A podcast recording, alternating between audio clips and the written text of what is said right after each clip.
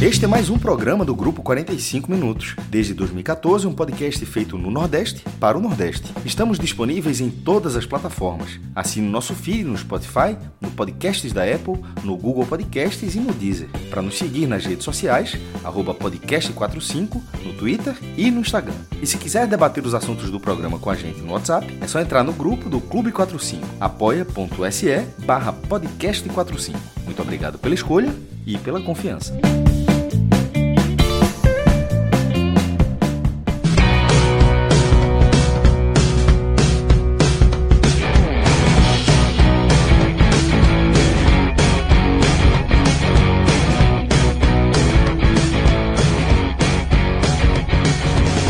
Fala galera ligada no podcast 45 minutos. Estamos começando aqui mais um telecast da Série A do Campeonato Brasileiro.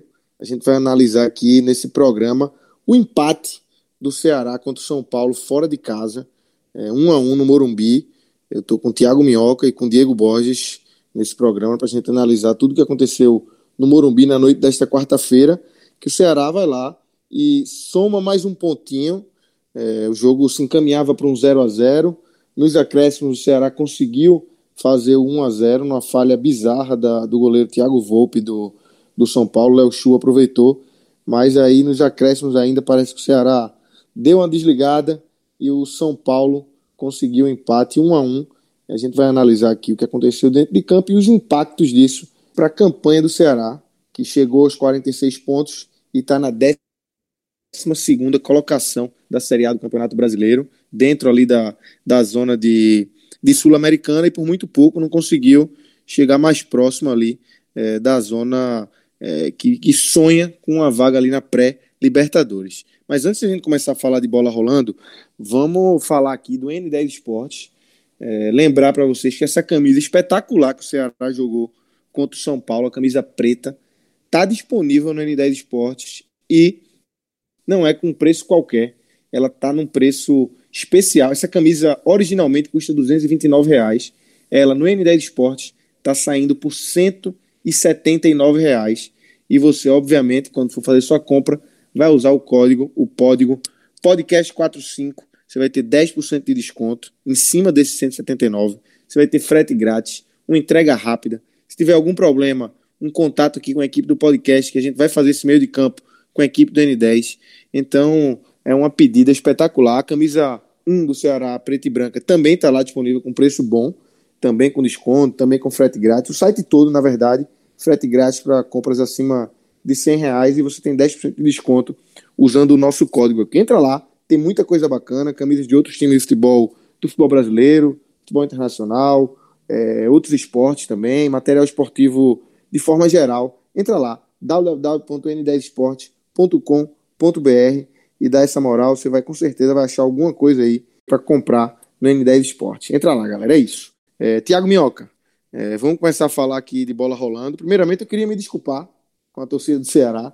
Eu dei uma de João Grilo no Twitter quando o Ceará fez o gol com o Léo Chu. Não ah, imaginei garoto. nunca. É, fui garoto, fui garoto. Total. Fui garoto, exatamente. Falei que a falha é Thiago Volpes, mais uma vitória gigante do Ceará fora de casa e aí é, não contava com esse vacilo da defesa do Ceará é, nos últimos instantes ali da partida, né, Minhoca? Então, Lucas, pois é, né, cara? É assim, um jogo bem maluco, mas um jogo que assim, eu não, eu não vou me crucificar quanto a, a postagem, não, porque tudo parecia que seria uma vitória do Ceará, né? A maneira como até. Eu sempre gosto de ver a timeline, sabe, na hora assim da, da torcida e tal. Eu acompanho muito as torcidas de Ceará e Fortaleza, eu gosto muito de ver a reação, e quando sai o gol do Léo Chu, praticamente foi ali a, a, vitória, né, encontrada no erro, né, do adversário, e aí quando tudo parecia que ia sair com a vitória, veio o gol de São Paulo, praticamente um gol também tão bobo, né, como foi o gol, por exemplo, o gol do, do Ceará feito, uh, cada defesa meio que dando a possibilidade para cada adversário, e de uma maneira geral, assim, o ponto ele acaba sendo valioso na minha avaliação, sabe, porque quando a gente olha o primeiro tempo da partida, foi de fato um massacre do São Paulo, né? Se não fosse o Richard, e aí já é um spoiler altíssimo, né? O Diego daqui a pouco também vai falar sobre essa questão.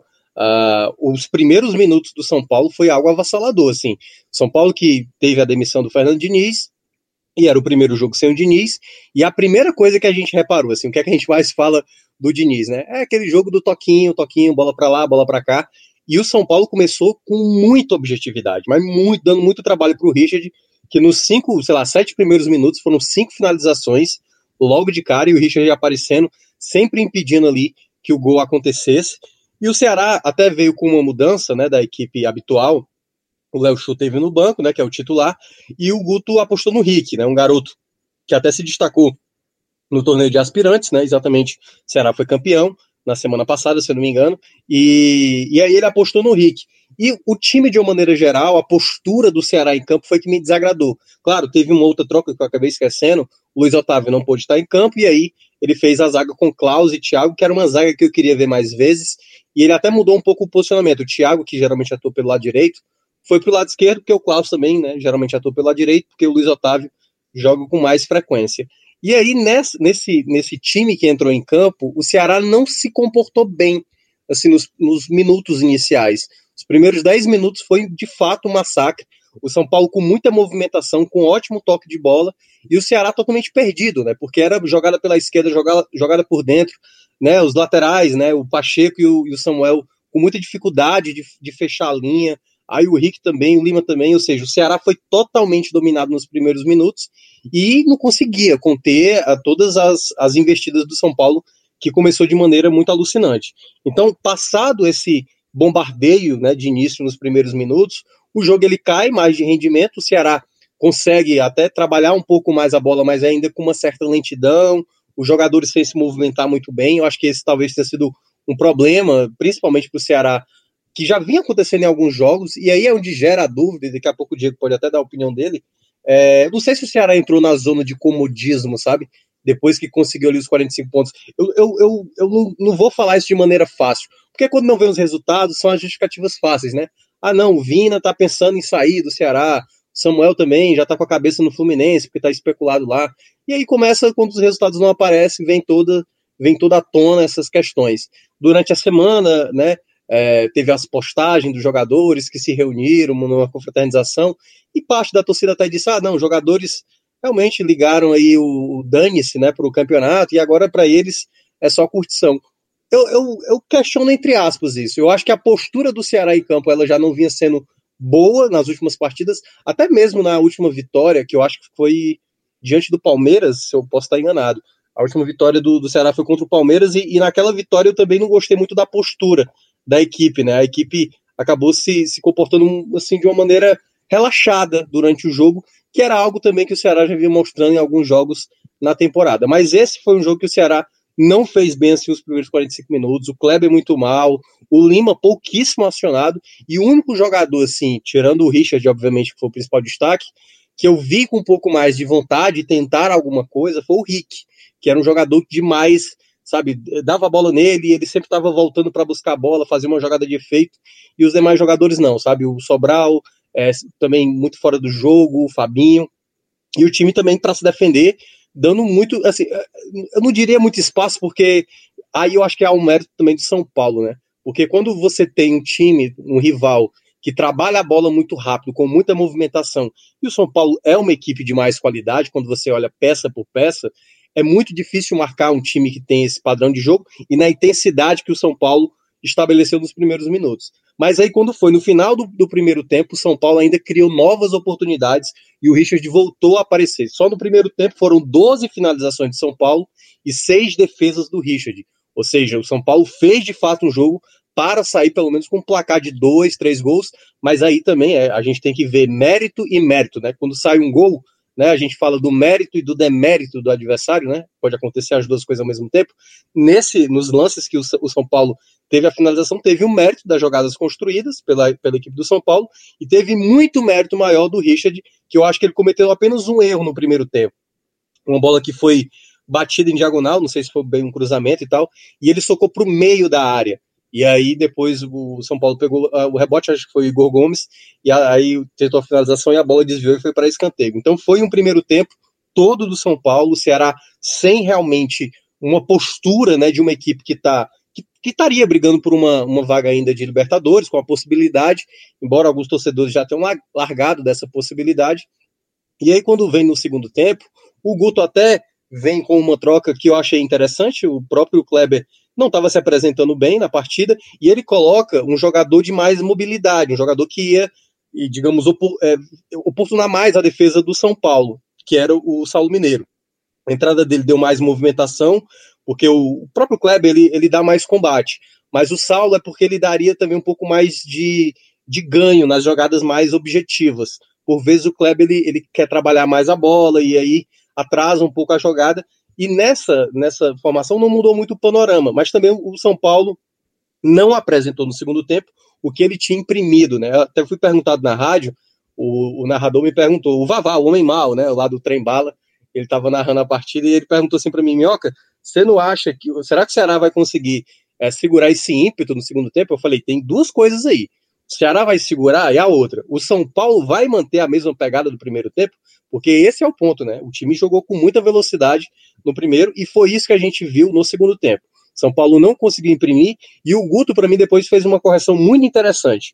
Ele coloca o Charles no lugar do Lima e coloca o, Samuel, o Eduardo no lugar do Samuel Xavier, que saiu lesionado, né? E com essa entrada do Charles, ele coloca exatamente uma trinca ali de, de homens no meio, com Sobral, Fabinho e no caso o Charles, o Ceará se protege mais e aí o jogo do São Paulo, que fluía muito no primeiro tempo, né, a queda da velocidade do São Paulo, fez o Ceará fech se fechar muito bem.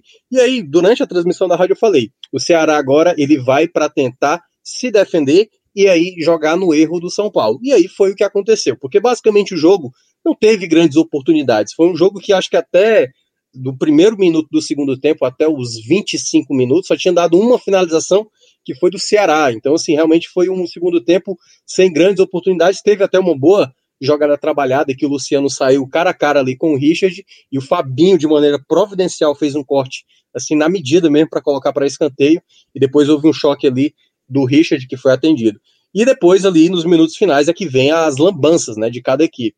O jogo se desenhava para um 0 a 0 que para o Ceará era muito valioso, né? Pelo que foi o jogo, o time não se apresentou bem ofensivamente.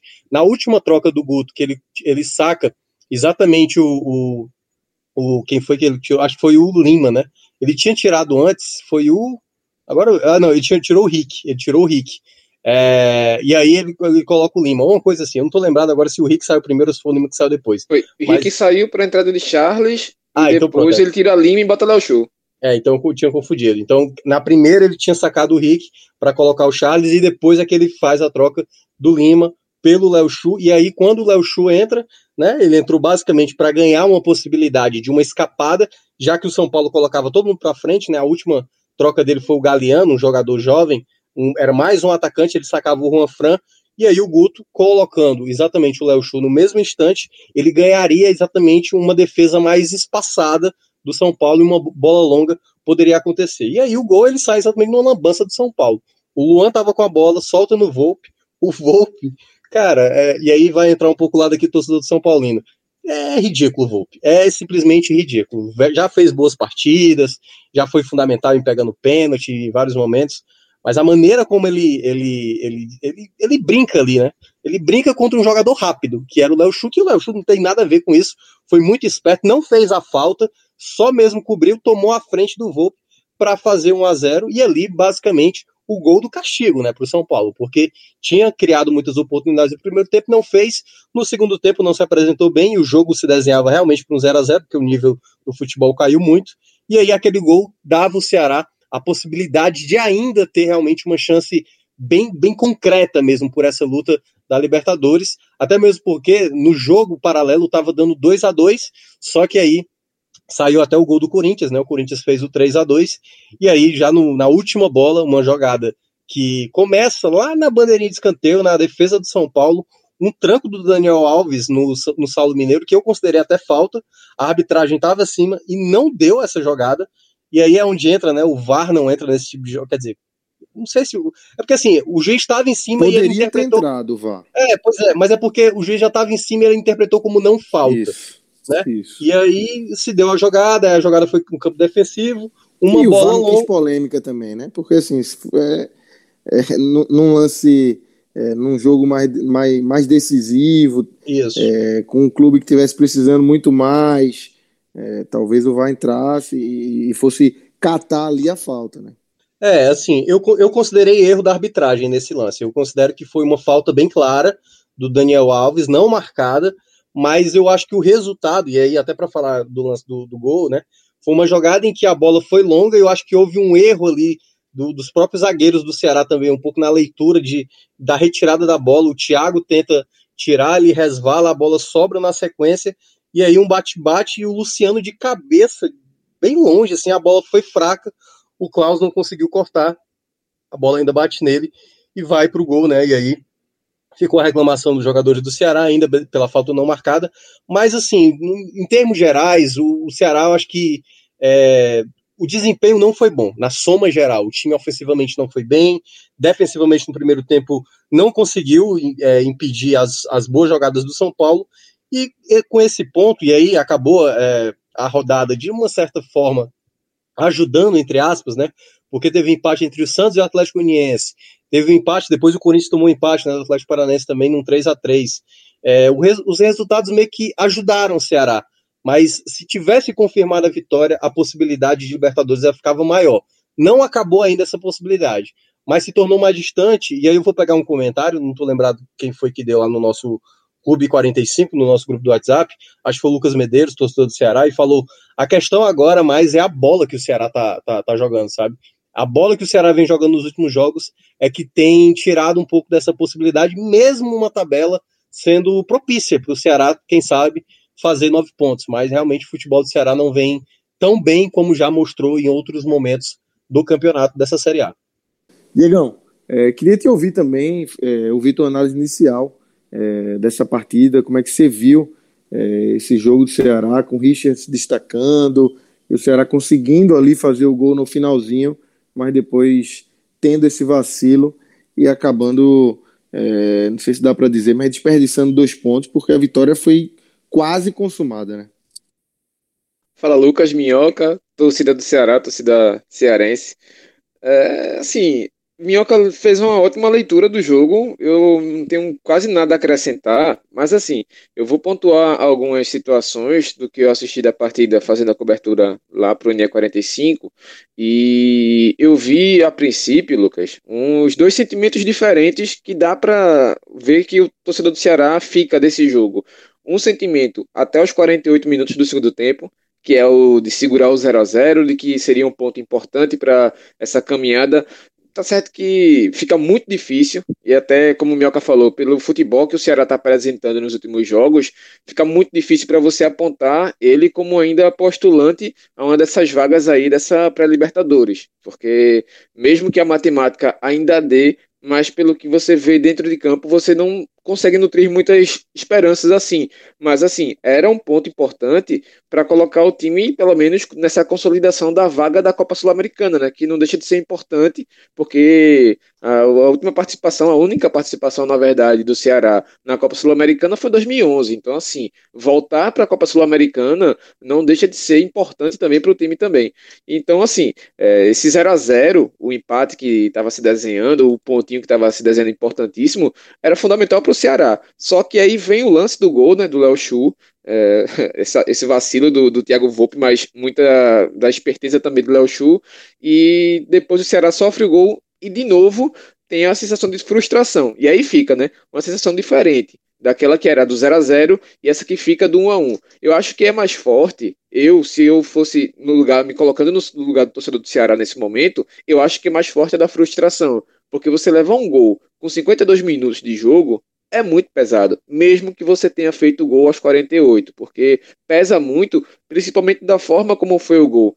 E eu não vou nem me alongar tanto, porque eu quero manter a, análise desse, desse lance, porque é uma sucessão de erros nesse lance do, do, do, gol de empate que o Ceará leva. Porque, primeiro, e aí eu concordo demais com o Minhoca, eu acho que foi uma falta sim do Sávio, o árbitro, o, o, o árbitro Sávio, no caso, não marcou a falta, e agora isso acho que foi por conta de um ranço que ele de alguma forma ele guardou do, de tanta reclamação que houve durante o jogo. Ele inverteu muita falta, ele não conseguiu conduzir bem o jogo, inverteu muita falta, inverteu falta contra o Ceará no meio de campo, contatos que você via claramente em um momento em que o jogador do Ceará sofria o contato, ele não marcava, dava sequência do lance, e aí acontecia no lance seguinte, até no segundo tempo teve um lance desse, aconteceu no lance seguinte, um contato idêntico do jogador do Ceará contra o do São Paulo e ele marcava falta para o São Paulo. E aí teve a expulsão também do, do Faganello, do Alexandre Faganello, que é o auxiliar do Guto Ferreira. Tá certo que o Faganello errou muito ali, ele não tinha nada que é, atrapalhar o Juan Fran no lance. Necessário, né, Diego? Foi totalmente necessário. É. Ele, fez, ele sabia que ia ser expulso, né? Porque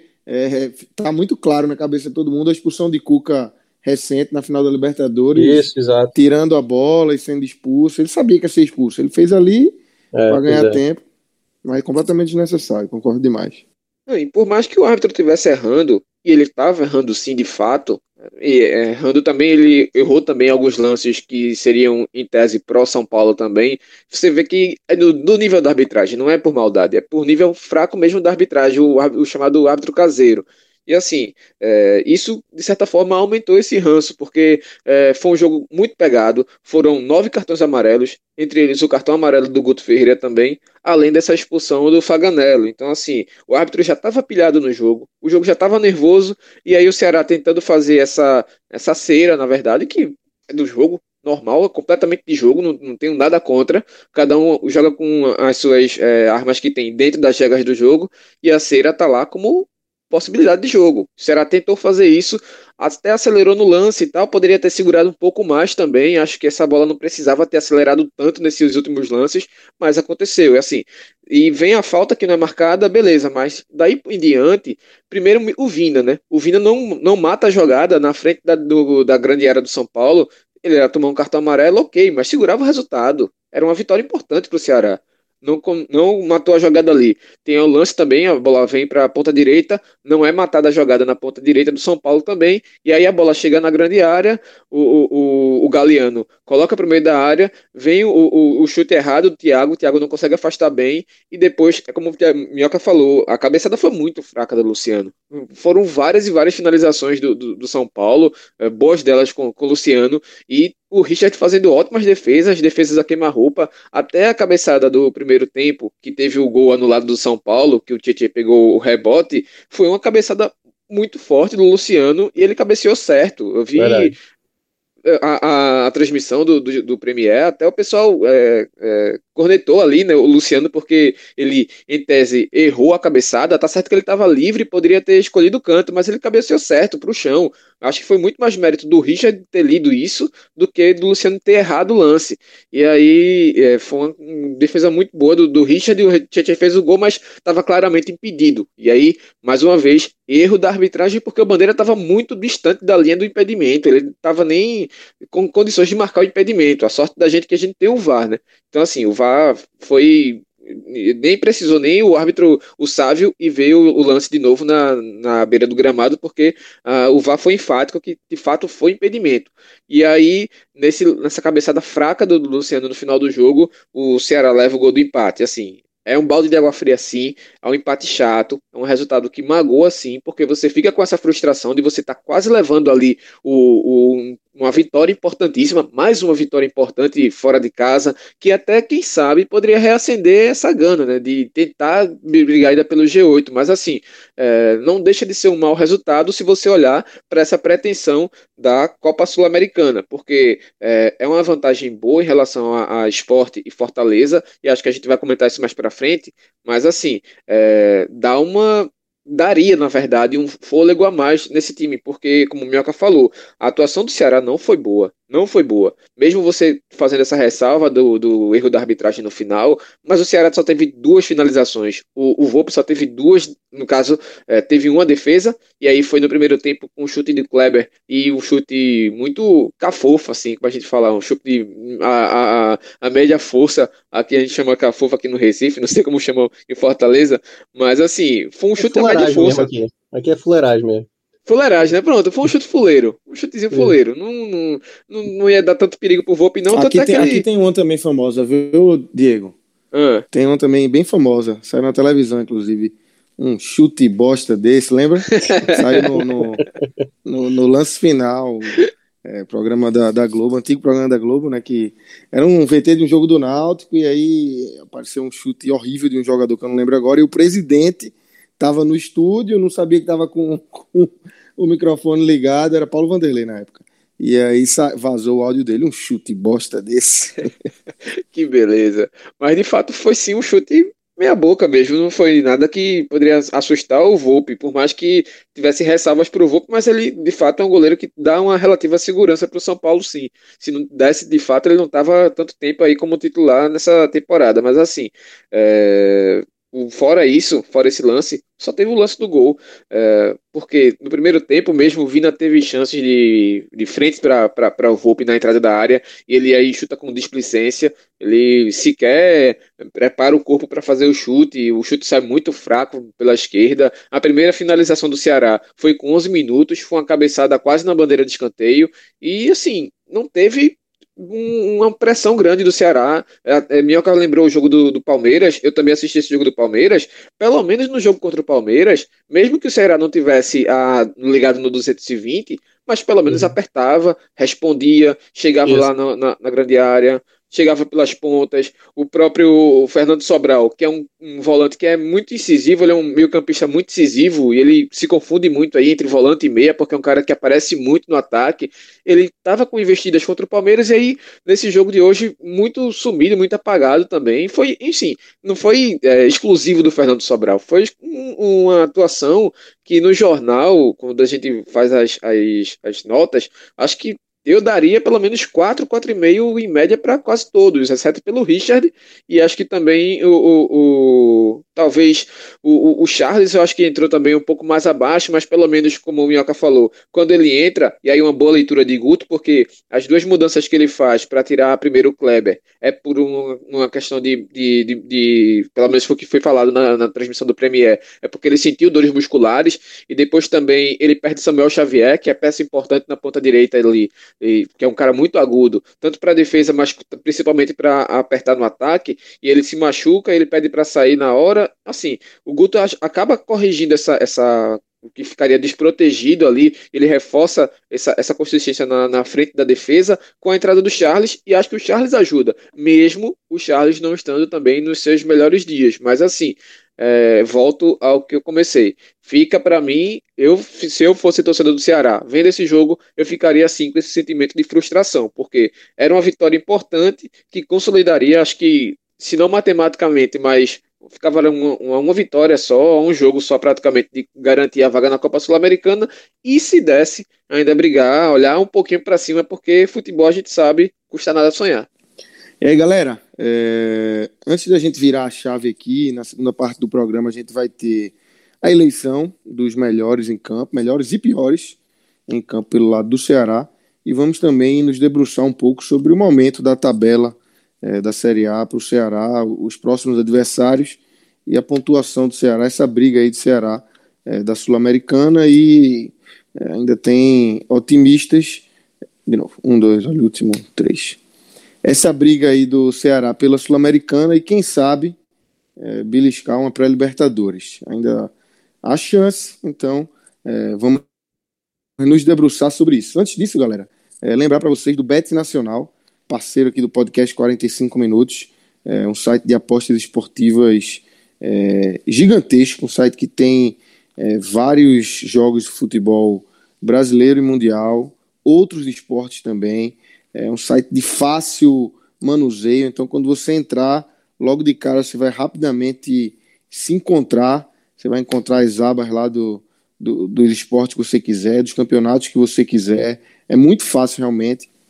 E a gente, junto com o Bet Nacional, tem colocado no ar também Hoje Tem Bet, que é o programa que a gente faz para é, analisar o que vai acontecer no dia, no futebol, é, com a nossa visão, uma visão mais analítica, e também uma visão de Pedro Pato, que é um especialista em apostas esportivas, é, e ele dá muitas dicas interessantes aí para quem quer se aventurar nesse mundo. Entra lá, www.betnacional.com, dá uma navegada que facilmente você vai conseguir se encontrar bem aí nesse site. Minhoca, vamos começar a falar aqui dos melhores e piores do Ceará. É, você quer começar por quem? Quando é um empate, eu deixo é, vocês decidirem aí quem é que vocês querem começar. Cara, eu vou começar aqui pelos na verdade, melhores. Na verdade, eu não mando hum. nada, né? Quando, É, ganha, você- quando perde, eu sugiro outra coisa. Mas agora, quando é empate, eu deixo liberado.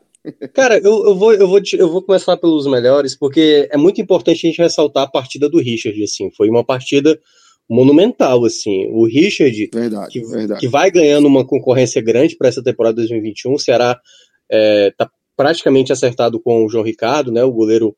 Da Goleiraço também, viu? Que é um Goleiraço. ótimo goleiro, que eu considero, assim, tecnicamente bem melhor do que o Richard.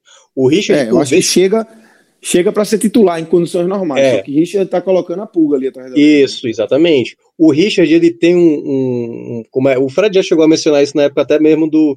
Quando o Ceará tinha contratado ele na, na temporada passada. É, o Richard é aquele goleiro que ele. Toda defesa, sempre. Assim, ele faz boas defesas, mas ele sempre coloca um, um- como é, uma plasticidade maior para deixar a defesa mais bonita, né? Não sei se é para ganhar ponto lá no Cartola, mas em todo caso, ele fez defesas importantes. Foram, não, foram, não foram defesas é, por exemplo, tão bonitas quanto a, a contra o Flamengo. Ele pegou uma cabeçada do Pedro contra o Flamengo, que eu considerei de uma complexidade bem maior, porque era uma cabeçada bem mais em cima e era no canto.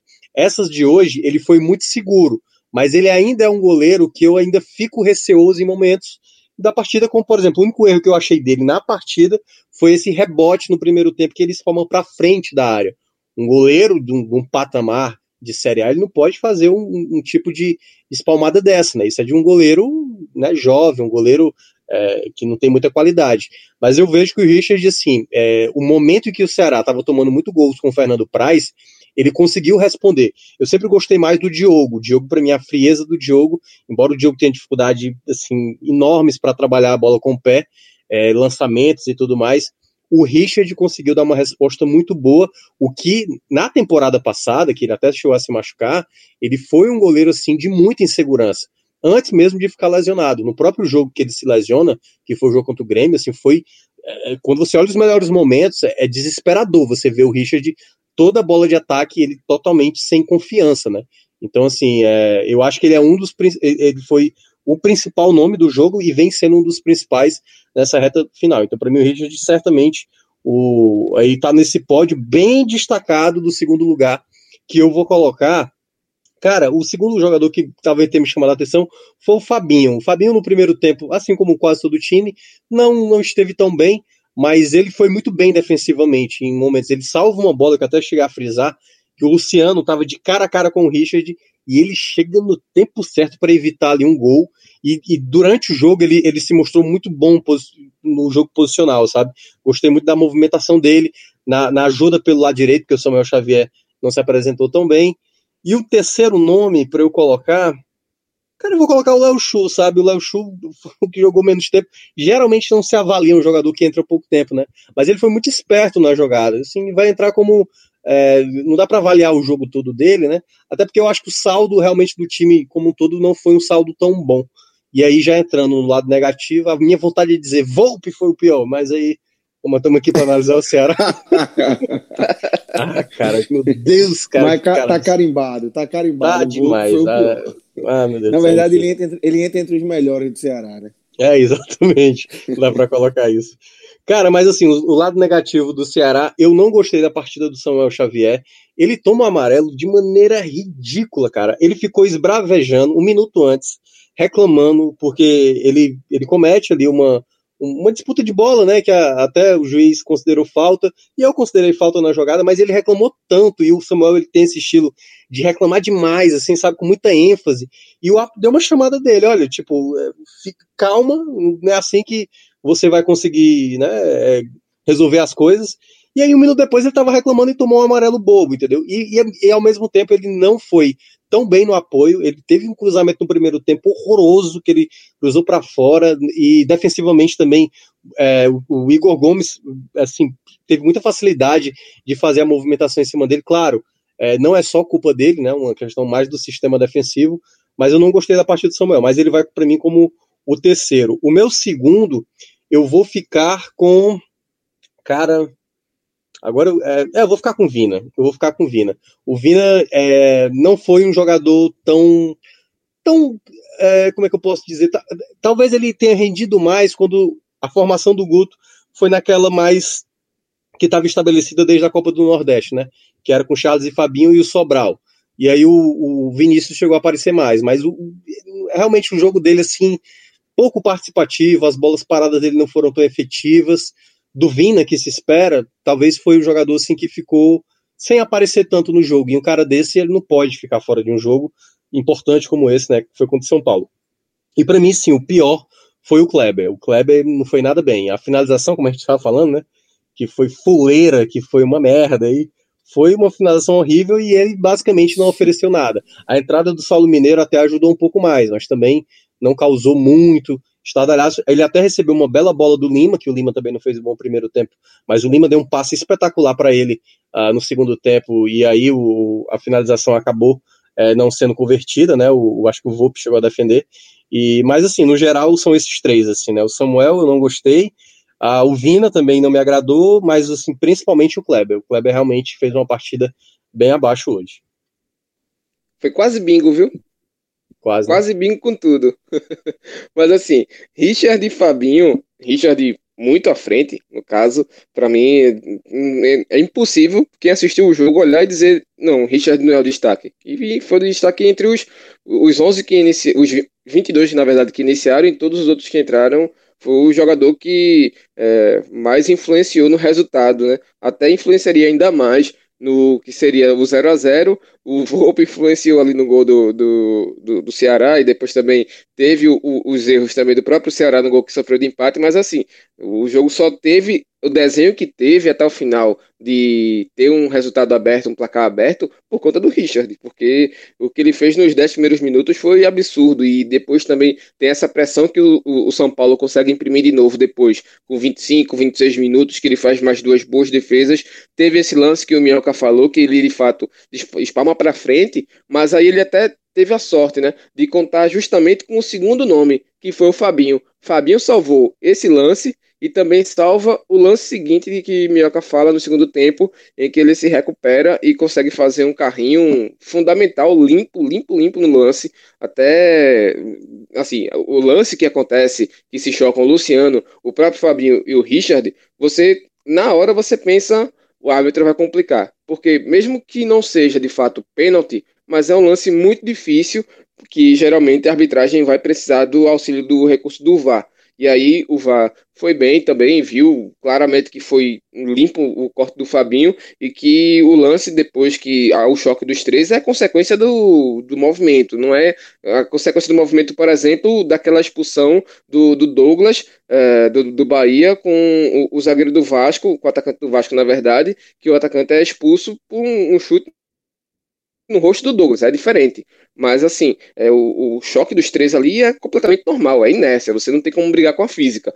E aí o terceiro nome, é, eu gosto, gostei sim da, da indicação de minhoca do Léo Chu e acho que vale sim Léo Chu, mas eu coloco o Léo Chu um patamar abaixo, acho que como menção rosa, junto com o Charles mas não, repito de novo, não é como se o Charles tivesse feito uma grande partida do próprio Charles que ele já mostrou do que é capaz, né? já mostrou tanto no esporte e também já mostrou também no Ceará, né? Mesmo perdendo espaço nesse, nesse time dos últimos nos últimos meses praticamente com o Guto. Mas assim, é um jogador que quando ele está em campo, ele dá uma, uma, segurança, ele dá uma, uma, regularidade e facilita o trabalho da defesa. Tanto é que tanto o Thiago quanto, quanto o Klaus não tiveram que trabalhar tanto assim depois que entra o, o Charles. Então eu acho que ele vale sim essa menção honrosa para ele e acho que eu coloco no mesmo patamar mesmo do Léo Chu.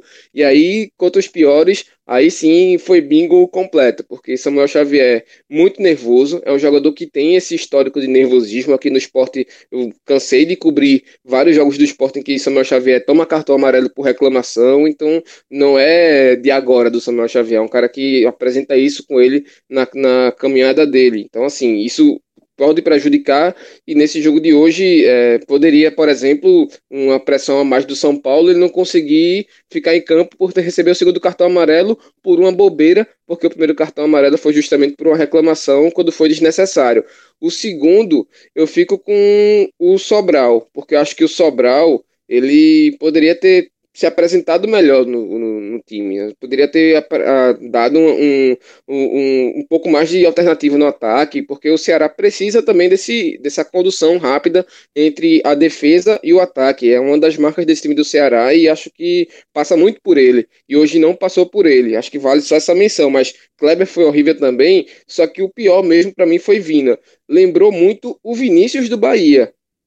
Já da retazinha final dele ali no Bahia, quando ele não estava muito motivado ali para continuar no Bahia, questões de relacionamento com a diretoria do Bahia. Não estou dizendo aqui que o Vina está desmotivado para continuar no Ceará, mesmo que tenha essas especulações de saída do, do, do time. Mas assim, é, o futebol que o Vina mostrou hoje lembrou muito o que ele mostrava na reta final dele no Bahia, porque foi um cara que teve lances displicentes, como esse chute que eu mencionei lá atrás, em que ele poderia sim ter levantado a cabeça, ter olhado pela esquerda que quem estava passando, tinha o Rick também perto com ele, tinha o Kleber se movimentando também, assim, ele poderia ter feito, desculpa, não era o Kleber, era o Saulo, já era, foi no segundo tempo, mas assim, ele poderia ter dado opções para aquele lance, para aquela situação, até chutado melhor, mas assim, é, pareceu tão displicente mesmo dele que ele nem arqueou o, o corpo para fazer o chute. Então, assim, é, são lances que o Vina poderia é, ter mostrado um pouco mais de vontade no jogo. E aí também entra toda essa conjuntura, né? De ter cons conseguido a permanência mais cedo, ter visto a vaga no G8 ficar cada vez mais distante, enfim, são várias é, questões variáveis aí nessa, nessa análise. Mas o que poderia ser o futebol do Vina hoje, ele passou muito longe de ser o Vina, lembrou muito o Vinícius que foi do, da reta final do Bahia. Aliás, só para destacar, é, ainda um outro personagem também do jogo, né? O Guto tomou um novo amarelo e parece que com esse cartão também vai ficar suspenso. Segundo o repórter lá da rádio que estava cobrindo, essa é a quarta suspensão já do Guto, né? Duas, acho que por expulsão direta, e, e essa agora já pelo terceiro amarelo de novo. Então, assim, o Guto tem reclamado muito na beira do gramado, que assim tem que, né, tem que entender um pouco esse contexto, porque quando você fica muito ali marcado, você, cada jogo que passa, os, os atos vão vendo que você tem um hábito de reclamar demais. E o Guto tem que, acho que, ter um pouco mais de, de calma. Sempre vai acontecer erro de arbitragem, sempre vai acontecer. Mas é você não se deixar levar a ponto de ficar tomando suspensões e suspensões como ele vem tomando nessa temporada. Minhoca, é, o Ceará é, fecha essa rodada na 12 colocação, com 46 pontos. Tá na zona de Sul-Americana com tranquilidade, é, mas se ele vence o São Paulo, fecharia em nono com 48 pontos, um ponto a menos que o Corinthians, que tem 49 e é o oitavo colocado. E o Ceará tem uma tabela relativamente. Tem o Fluminense, um jogo é, dificílimo, mas no Ceará, né, em Fortaleza. E depois tem Coritiba e Botafogo. Dois jogos absolutamente ganháveis, né? Como é que você está projetando aí essa reta final, esses últimos jogos de Ceará, e se ainda dá para dar essa beliscada aí e passar esse Corinthians? Lucas, é o seguinte, para mim a possibilidade é se o Ceará vencer os três jogos e que os outros resultados ajudem. É, o, o, Corinthians ele tem uma tabela chata, né? Ele vai enfrentar o Flamengo no domingo, Aí ele vai ter o Vasco ainda a enfrentar. Ele tem um duelo com o Santos, que é um concorrente direto.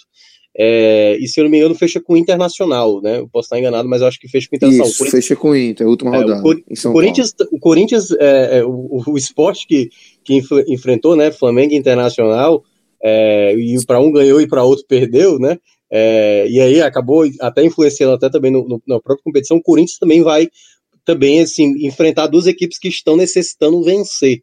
Então, assim, é, é, é uma tabela chata do Corinthians, mas uh, eu vou pegar a mesma fala lá que falou o Lucas Medeiros lá no, no nosso grupo. É, é, pela bola, sabe? O, a minha desconfiança com o Ceará é pela bola. Esse jogo contra o Fluminense, para mim, ele é jogo chave. Se vence o Fluminense, o Ceará ainda pode ter a possibilidade de sonhar com essa chance. É porque ainda tem muito confronto direto. E eu, eu volto a repetir o que aconteceu quando eu falei lá no começo. Aconteceu nessa rodada dois empates bons para o Ceará. Empate entre Atlético Goianiense e Santos, empate entre Atlético Paranaense e o Corinthians. Só que ainda teremos Corinthians e Santos, Atlético Paranaense e Atlético Goianiense, que já é na próxima rodada. Esses duelos diretos ainda precisam continuar tendo empates. O Red Bull Bragantino vai pegar o Esporte, vai pegar o Goiás, sabe? é, o esporte que né, ainda está. O Grêmio talvez pra, desmo, é, para garantir desmobilizado na última também. É, para garantir, garantir matematicamente e tal. Mas assim, a situação ela sempre exige você fazer mais pontos. É diferente quando a gente faz análise lá da parte de baixo, que não dá para você fazer uma perspectiva de, ah, não, tem que vencer sete pontos nos últimos nove. E para quem está na parte desse meio brigando por Libertadores, e o Ceará é o penúltimo da fila, né? Porque o Atlético Goianiense é o último. Tá ali, né? O bolo, né? Corinthians, Red Bull Bragantino, Atlético Paranaense, Santos, Ceará e Atlético Goianiense. Essas cinco equipes, aliás, seis equipes estão brigando por essa última vaga na pré-Libertadores. E a diferença é porque Santos e Corinthians têm um jogo a menos comparado a esses outros concorrentes, que é exatamente o duelo entre eles. Então tem que ganhar os três jogos, na minha avaliação, e, tor e torcer para que nesses confrontos diretos a, digamos, a equipe que tem mais pontos, por exemplo, o Atlético Paranaense e o Atlético Goianiense, é melhor que seja o Atlético Goianiense, mas isso eu estou considerando que o Ceará vai vencer o jogo, né? Porque se empatar contra o Fluminense, para mim, já esquece essa possibilidade. Então, eu acho ainda uma chance difícil, mas para que ela seja mais concreta, apenas com os nove pontos, que aí a gente pode imaginar que com 55 poderá acontecer e aí pode acontecer, só, só para passar um dado curioso. Com 55, o Atlético Goianiense já não chega mais, porque perderia número de vitórias. O Santos, por exemplo, teria que fazer, uh, com 55, ele teria que fazer mais nove pontos dos quatro que ele vai jogar, ou seja, só tem direito a um tropeço, né? E nos outros ele tem que ser 100%. Contra o Atlético Paranaense, o Atlético Paranaense, por exemplo, ele é, é a mesma coisa, só que ele precisa ganhar os três jogos que ele tem. É, o Red Bull Bragantino, ele precisa é, no caso, também ganhar os três que ele tem, porque se ele fizer sete pontos, ele faz 55, mas teria um número de vitória a menos. E o Corinthians, e essa é a única possibilidade que não teria que fazer um aproveitamento tão alto, ele teria que ganhar sete para fazer mais do que 55 que ele faria com 56 dos quatro jogos que ele tem. E aí, nesse aspecto, se ele vencer dois e perder dois, o saldo de gols pode ser determinante. E para isso, o Ceará vai ter que fazer aquele saldo bom contra duas equipes que, na teoria, estão rebaixadas. Então, para fechar mesmo, o jogo do Fluminense é o jogo chave para a gente imaginar que o Ceará ainda possa ou não brigar, sonhar mesmo com essa vaga de Libertadores ainda. Então é isso, galera. Fechamos aqui esse telecast de São Paulo 1, Ceará 1. É, segue ligado aqui no feed do podcast 45 Minutos, que tem muita programação bacana aí para vocês. E acessa também o portal NE45, www.ne45.com.br. Tem muita coisa bacana, né, Diegão? A matéria tá lá, bonitinha, redondinha, toda organizadinha. Dados, vendeu, vendeu bem o peixe, vendeu bem o peixe. tem... Aliás, é, é, esse é o tipo da matéria que, né, esse jogo é o que lasca a matéria, né? Porque é, tá não, matéria... Fode lead, fode lead, pode falar. Fode lead, e esse né? foi é. dois. E foi dois. Um foi dois, exatamente. É. O homem tava com 0 a 0 pronto. E aí o, o Ceará fez o gol. O homem mexeu. Quando tava mexendo, volta pro do empate. É bronca. Eu passei demais por isso. então é isso, galera. Vamos embora. Valeu, Minhoca. Valeu, Diegão. Valeu, galera. Um grande abraço. Valeu, valeu.